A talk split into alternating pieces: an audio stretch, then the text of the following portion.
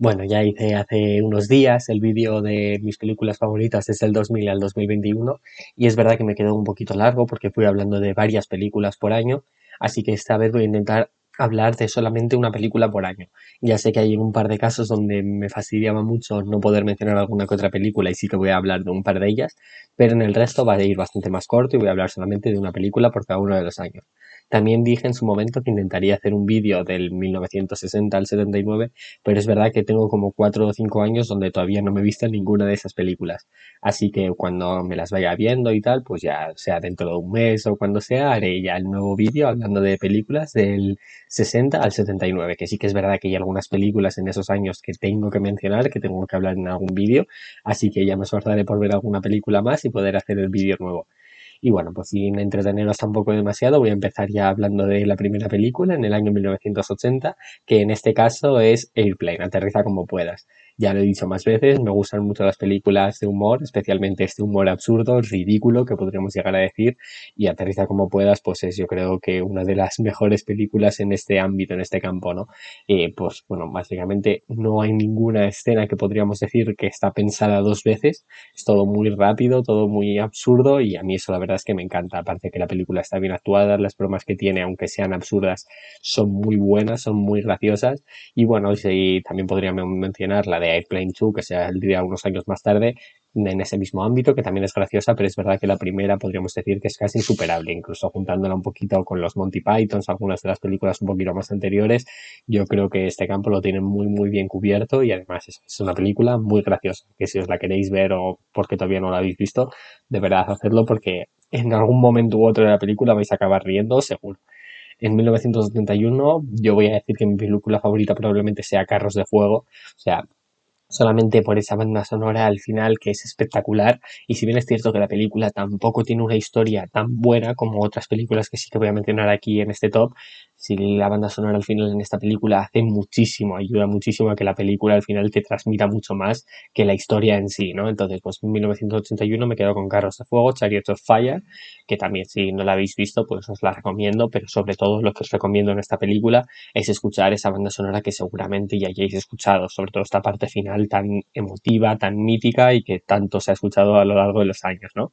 En 1982 me quedaría con Gandhi, bueno, también es verdad ya lo he dicho más veces, a mí la historia me gusta mucho, me encanta la historia y me gustan estas películas que cuentan una historia real. Ya sé que todas las películas al final están dramatizadas, que la historia que cuentan no va a ser tal cual lo que ocurrió en, esta, en esta historia, pero aún así yo creo que la película de Gandhi sí que está muy basada en la realidad tendrá alguna, alguna parte que está dramatizada, pero aún así la película está muy bien hecha, está muy bien contada y también, por supuesto, muy bien actuada. Entonces, bueno, pues eh, si no habéis visto Gandhi, también recomendable. En 1983, con la película con la que me voy a quedar es con la película de Rebeldes. O sea, me acuerdo que esta película me la vi hace mucho tiempo, es verdad que igual si me la veo ahora mm, no me llegaría a gustar tanto como me gustó en su momento, pero la vi porque, bueno, sinceramente me mandaron leer el libro de Rebeldes en el colegio y pues tanto yo como la mayoría de los estudiantes supongo que hicimos lo mismo, que fue ver la película. Y la verdad es que la película a mí me gustó mucho, es una película que está bastante bien hecha, que es que ya digo, o sea, la historia tampoco es que sea una locura, no tiene tampoco una trama muy, que no voy a decir eh, tampoco compleja, pero aún así está bien hecha, está bien actuada también. Y la película, bueno, pues a mí me gustó en su momento, también es verdad que las tendría que volver a ver ahora para saber del todo si era tan buena como lo que supuse en ese momento, pero aún así la película mala no es, entonces también es recomendable.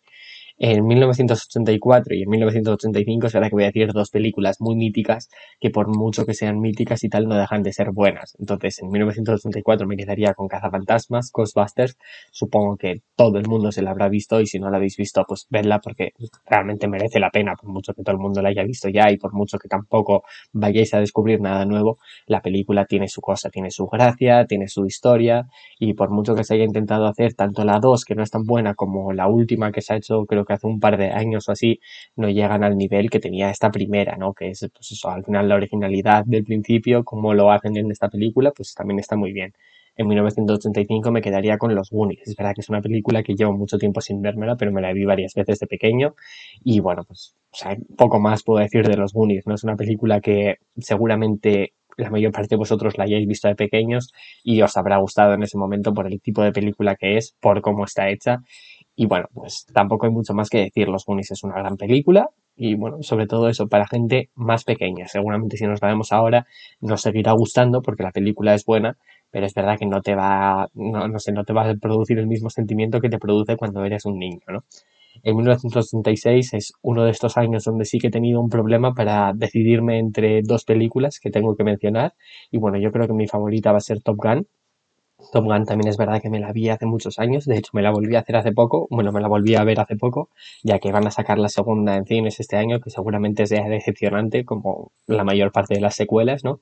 Pero bueno, también sé que la voy a ver, o sea, al final es una película Tom Hanks que me gustó mucho, que me la he visto varias veces, entonces pues como siempre pasa, por mucho que sepamos que las secuelas no vayan a ser tan buenas, nos las vamos a acabar viendo de todas formas. Y eso la industria del cine lo sabe. Entonces, donde se ve dinero, pues ahí es donde meten, bueno, pues al final esas nuevas secuelas, ¿no? Pues Top Gun es una película que está muy bien. Además, a mí siempre me ha gustado el mundo de la aviación. Entonces, en Top Gun precisamente eso también se, se ve en la película. Luego la historia del amor al final es podríamos decir que incluso llega a ser un poquito ridícula, pero bueno, son los años 80, es algo que también era esperable. Y otra película que quiero mencionar este año es la del nombre de la rosa. La verdad es que es una película que está muy bien, sobre todo esa esa pequeña conversación, o bueno, más bien monólogo que ocurre cuando le están haciendo el juicio a uno de los monjes, que la verdad es que es espectacular. O sea, hay una canción, de hecho, de Non Servium en la que simplemente se pone este, este monólogo al principio y la verdad es que eso, es una locura. Y bueno, pues eso, la película está bien hecha, es un poquito larga, incluso podríamos decir, pero aún así, bueno, también es muy recomendable. En 1937 me quedaría también con otro película, una película que me gustó mucho, que también podríamos considerar ya casi un clásico, ¿no? Por cómo es el por el tipo de película que es, podríamos llegar a pensar que está hecho en los 60 en vez de en los 80, que es la de Los Intocables de Elliot Ness es una película que a mí también me gustó mucho. De hecho, la primera vez que me lo vi tengo que, que tengo que reconocer que me la vi por error porque yo estaba buscando la película de Intocable y encontré esta y yo pensaba que estaba viendo Intocable cuando en realidad estaba viendo Los Intocables de Elliot Ness y aún así me encantó. Entonces, bueno, es una película muy muy buena para que, con la que me quedé en 1987. En 1988 también me voy a quedar con una bastante mítica, con una bastante conocida, como es La Jungla de Cristal, que podríamos decir que hasta la tercera película la saga tuvo muy buen nivel. Es verdad que, bueno, lógicamente la mejor es la primera, a partir de la segunda pues empeora un poquito, pero sigue teniendo un nivel. Ya es verdad que en la cuarta, la quinta son bastante absurdas y que al final alargas la saga para, bueno, pues para la gente que le ha gustado las primeras, sabes que va a volver a ver estas siguientes, aunque no sean tan buenas como las otras. Y bueno, la jungla de cristal está muy bien hecha, pues es al final muy mítica, o sea, la historia es muy esperable, pues el policía o lo que sea que tiene que evitar que los malos eh, hagan su plan y bueno, está bien hecha eh, y pues, a mí me gustó, también hay que decirlo, ¿no? También es verdad que a mí estas, ese tipo de películas me gusta bastante, entonces pues esto es bastante subjetivo. En 1989 me quedo también con una de las mejores películas que creo que he podido llegar a ver, ya no solo que mejor, bueno, película que más me haya gustado, sino película que me parezca realmente buena, como es el Club de los Poetas Muertos. Es verdad que esta película es maravillosa, o sea, la escena final de la que tampoco quiero hablar porque no quiero hacer spoiler para aquellos que no se hayáis visto la película, pero simplemente es para ponerte los pelos de punta, o sea, gracias capitán mi capitán, o sea, es una locura esta película, lo bien que está hecha, la banda sonora que tiene también es espectacular y bueno, como con una historia también podríamos decir no tan compleja, las pequeñas frases que tiene, o sea, es, es, es, maravilloso. Si tendría que quedarme con alguna, diría como que la poesía, el arte no son tan importantes al final como la historia o las matemáticas, pero realmente es por aquello, por lo que vivimos, por el arte. Pues, a mí la verdad es que esas cosas me emocionan muchísimo y es una película que a mí me gustó un montón. Entonces, El Club de los Poetas Muertos, si no la habéis visto, de verdad, estáis tardando en descargarosla o verla en cualquier otra plataforma y verla cuando antes, de verdad. Es una muy, muy buena película. En 1990 también voy a decir una película un poquito mítica, una de los, bueno, una de las mayores comedias románticas, ¿no? De estos, de estos de la historia del cine casi, que es la de Pretty Woman. Es verdad que yo generalmente no soy un fan de este ámbito, que no soy un fan de este género, pero Pretty Woman me gustó mucho, o sea, porque yo creo que casi como que abrió una veda en este, en este género, ¿no? Al final haciéndola ya no solo la película, hacerla, ya digo, o sea, no centrarse tanto en el romanticismo de la película, sino contar también un poquito una historia, que es lo que hizo Pretty Woman y es lo que a mí me gustó. La película está bien hecha, está muy bien actuada y bueno, supongo que todos sabréis de qué va la película, no creo que esté aquí descubriendo el mundo a nadie y lo mismo, si no la habéis visto, pues ya es hora de verla, o sea, y es una película que está bien hecha, por mucho que podamos llegar a decir que se han hecho películas parecidas y que no han llegado al nivel, esta sí que yo creo que cumple el objetivo de la película, además de una manera bastante buena. En el 1991 también me quedo con, si no me equivoco, la ganadora del Oscar de ese año, como es El silencio de los corderos. Es un película, o sea, una de las mejores actuaciones que también se han visto en la historia del cine con Anthony Hopkins, aunque ya digo, no sale tampoco excesivamente en esta película, pero todos los segundos que está en pantalla son espectaculares. Y bueno, pues la película, la historia que cuenta está bien. Y luego aparte, ya no diría la historia en general, sino las subtramas que te va, por las que te va llevando la película. Todas son interesantes, todas son eh, digamos, entretenidas. Entonces esta película, la verdad es que es muy, muy buena. The Silence of the Lambs, lo mismo. Yo sé que estoy diciendo todo el rato lo mismo, pero para aquellas películas que no hayáis visto y que yo estoy mencionando, siempre os las voy a recomendar. En 1992 otra vez volvemos a tener un problema ya que había dos películas que quería mencionar y que al final al ser las dos en este mismo año pues solo podía quedarme con una. Con la que me he quedado es verdad es que es con la del último moicano si em, habéis escuchado mi otro top de películas, sabéis que este tipo de película es una que a mí personalmente me gusta mucho. El, el último mexicano, aparte de que la película es muy buena y que para mi gusto, también digo, ¿eh? que ojo, para mi gusto, tiene el mejor momento musical de la historia del cine con esos siete últimos o ocho últimos minutos en las que está sonando la canción de Promentory que es una barbaridad con esta escena que es una locura de la que no voy a hablar porque ya estaría haciendo spoiler de la película pero ya solo por eso la película merecería la pena. Y encima la película está bien hecha pues bueno, o sea, no hay mucho más de qué hablar. El último Moicano es un peliculón, a mí me encantó. Y por supuesto tenía que mencionar a algunos hombres buenos, Few Men, que también es una película que me gustó mucho, sobre todo también esa escena de You Can Handle the Truth, que se supone, realmente tampoco sabría confirmar esto, pero que se supone que no estaba guionizada, que fue el propio Jack Nicholson el que se le ocurrió decir eso.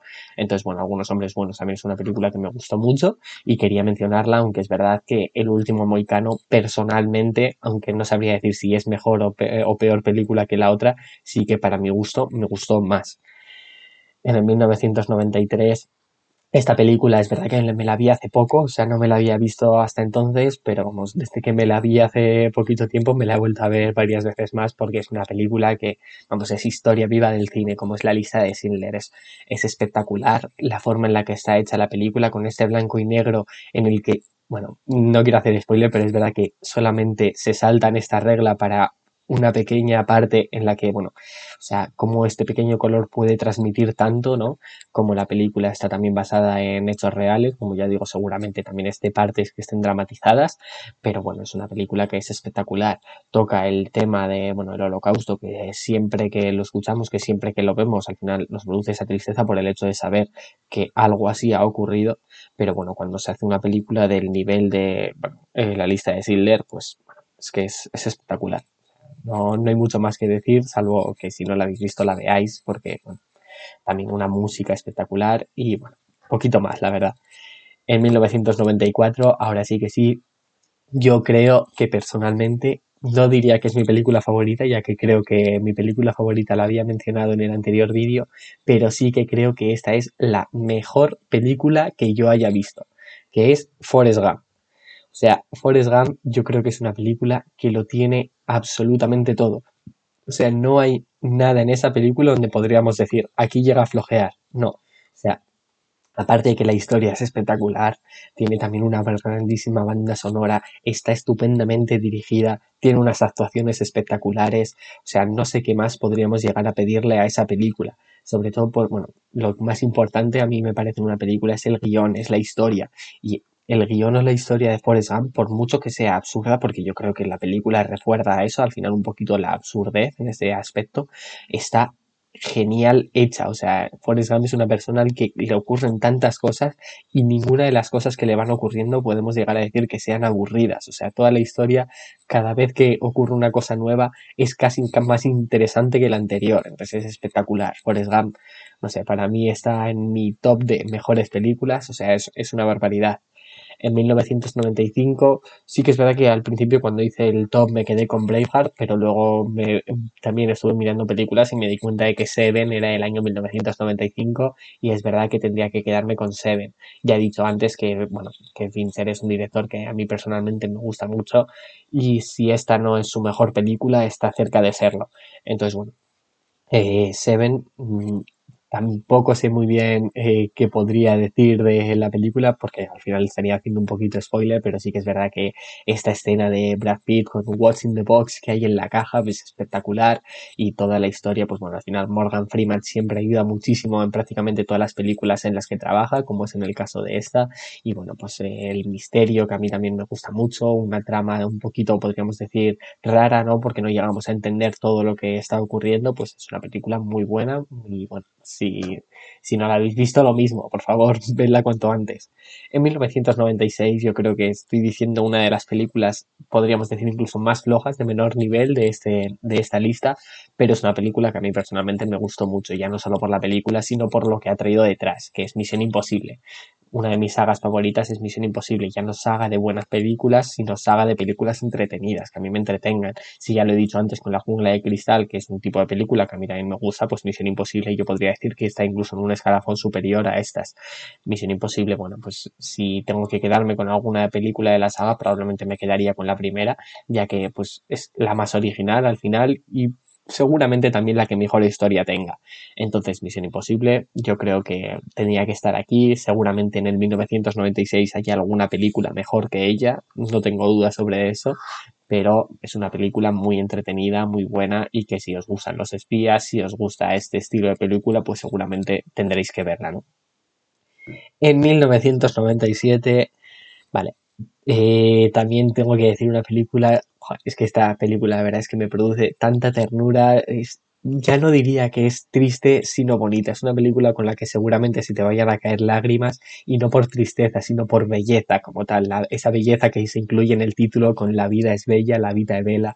Qué buena película. O sea, Roberto Benigni, de verdad, prácticamente es, o sea, ya aparte de ser el director, es, es toda la película, la forma en la que actúa, la forma en la que hace esta película, le da una profundidad tan grande a la película que sinceramente es, es espectacular.